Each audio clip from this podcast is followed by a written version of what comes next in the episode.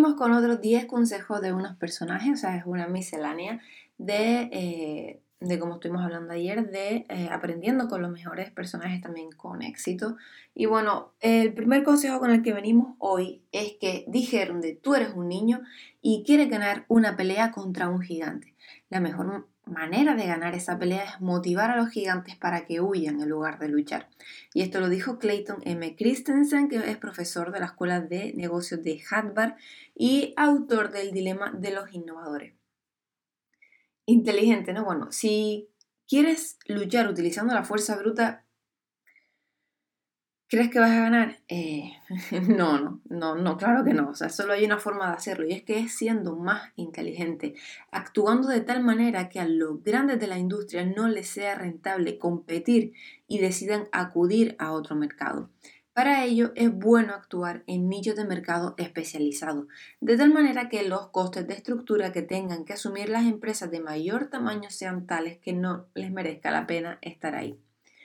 El segundo consejo es que la acción de confiar es el factor clave que les permite a las personas vulgares y corrientes alcanzar altos niveles de rendimiento a través de rutinas que promueven su talento.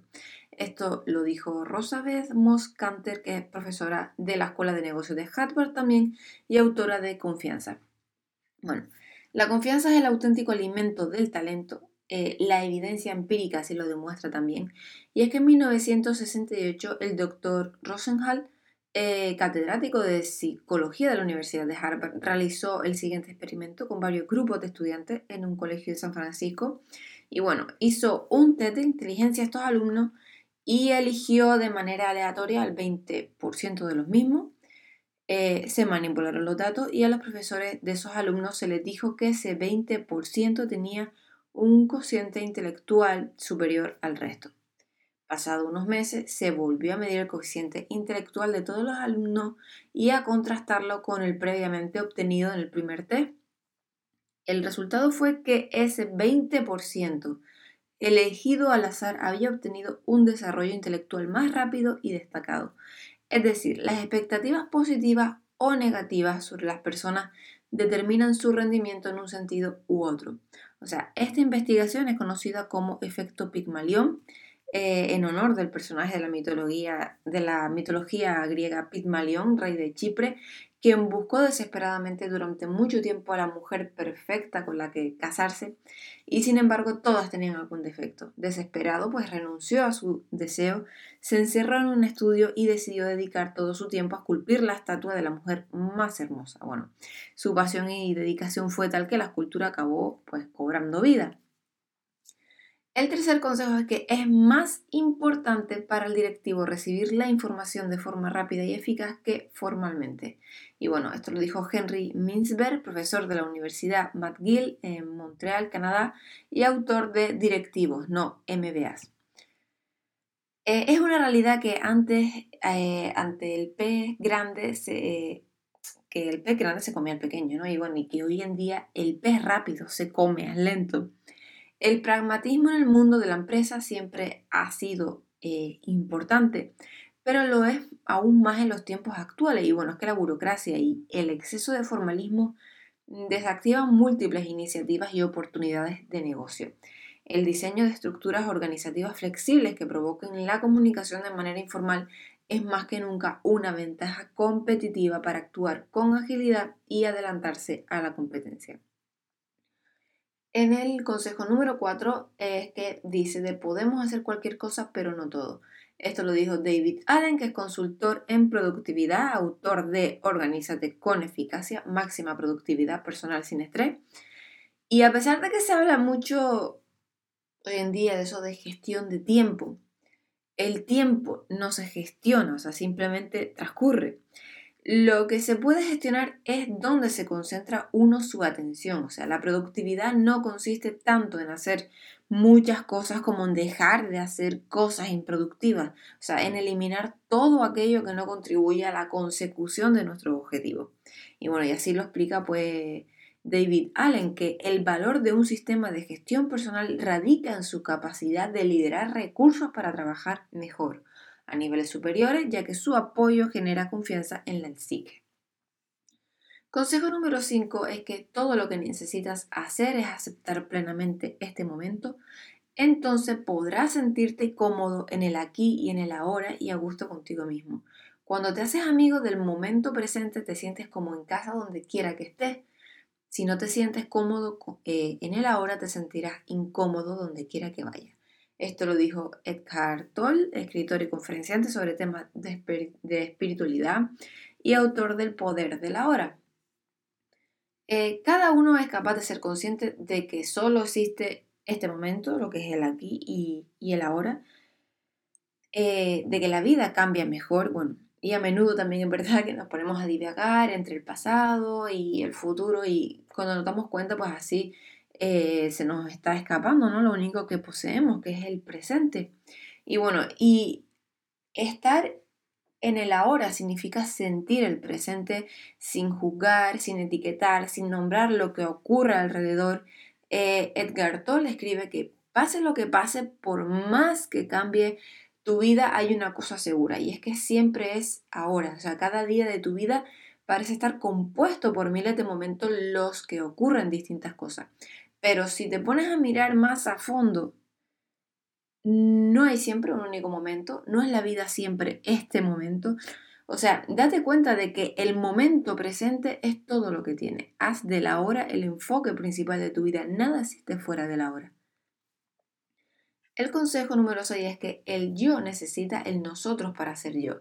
Esto lo dijo Charles Handy, pensador y profesor de la Escuela de Negocios de Londres, autor de La Era de las Paradojas.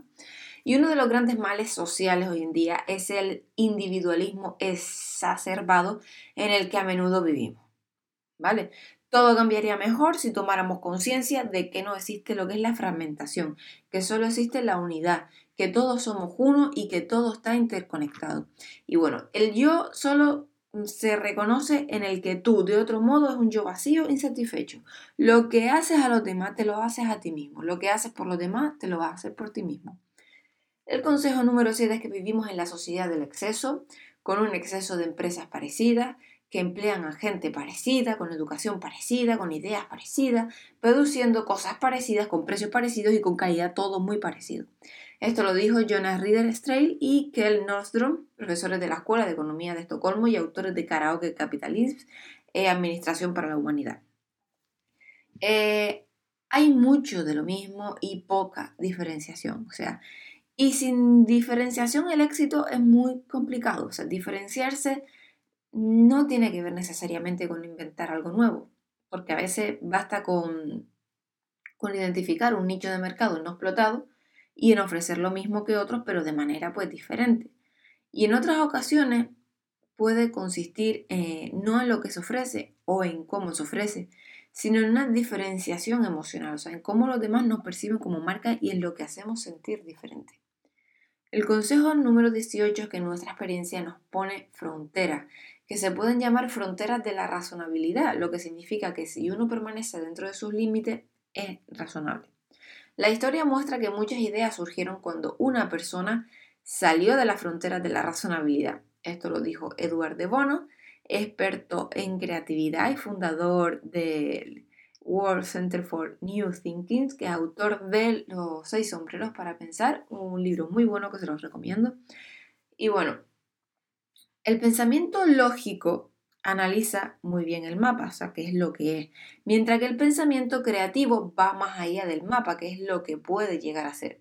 Y el pensamiento lógico da por sentado conceptos a partir eh, de los cuales comenzar a trabajar.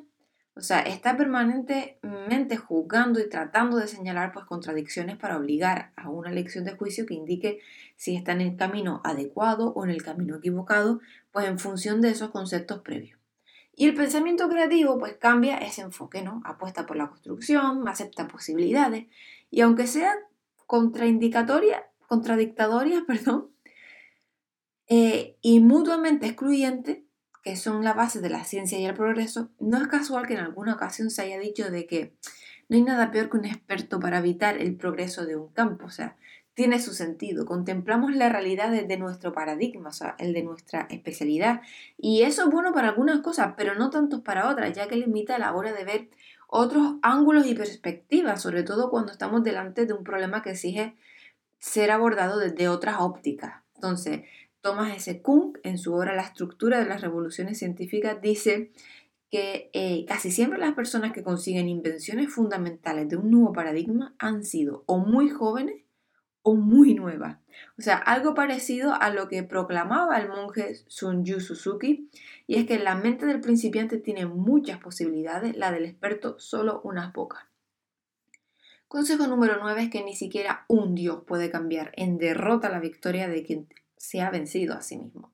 Esto lo dijo Buda eh, un líder, bueno, religioso indio, fundador del, budismo, eh, la principal batalla que debe librar el ser humano es consigo mismo. O sea, en primer lugar, hay que dominar a la gente. Los pensamientos son la materia prima de la que están hechas nuestras acciones. Todo lo que somos, dice Buda, es el resultado de lo que hemos pensado. Los pensamientos negativos, ya hemos dicho innumerables veces, que nos destruyen, mientras que los positivos nos despliegan las alas. Eh, quien no controla su mente va a acabar boicoteándose. Y también, en segundo lugar, hay que ser capaz de hacer de la voluntad nuestra mejor compañera de viaje. O sea, la pereza siempre está acechando para que no hagamos lo que tiene que ser hecho. Todo el mundo eh, es disciplinado los primeros días de cualquier actividad, pero lo difícil es mantener esa disciplina a largo plazo. Ya con tener eso ya tienes el éxito. Y el último consejo del día es que no me preocupa el no ser conocido, de lo que trato es de hacerme digno de ser conocido. Y esto lo dijo Confucio, letrado y pensador filósofo chino, autor de Analectas. Eh, mucho más importante que ser conocido es ser reconocido. O sea, más importante que la fama es el prestigio. Y más importante que ser conocido es ser reconocido. Más importante que la fama es el prestigio. Y más importante que la popularidad es la chicha que la sustenta. Hoy en día, con Internet y las redes sociales, ser notorio no es complicado, ¿vale? Basta con ser extravagante y llamar la atención. Ya está. Pero si detrás de esa pompa de notoriedad no hay algo más, esa imagen como un castillo de naipes acaba viniéndose abajo con el tiempo. Antes de nada, lo primero es ofrecer algo de valor y solo después tratar de hacer que brille.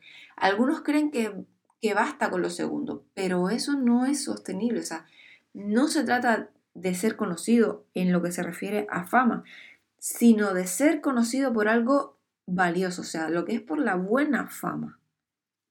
Bueno, pues hasta aquí con los consejos de hoy. Espero que les haya gustado y nos vemos mañana con más. Y esta semana empezaremos un poquito a hablar del famoso libro del hombre más rico de Babilonia. Eh, su autor es George S. Eh, Clayson, Clayson, como quieran decirlo. Y vamos a hablar pues de sus puntos, de las pequeñas historias que comenta el libro. Está muy entretenido, se los recomiendo que vean el programa. Y bueno, hasta el próximo día, hasta luego.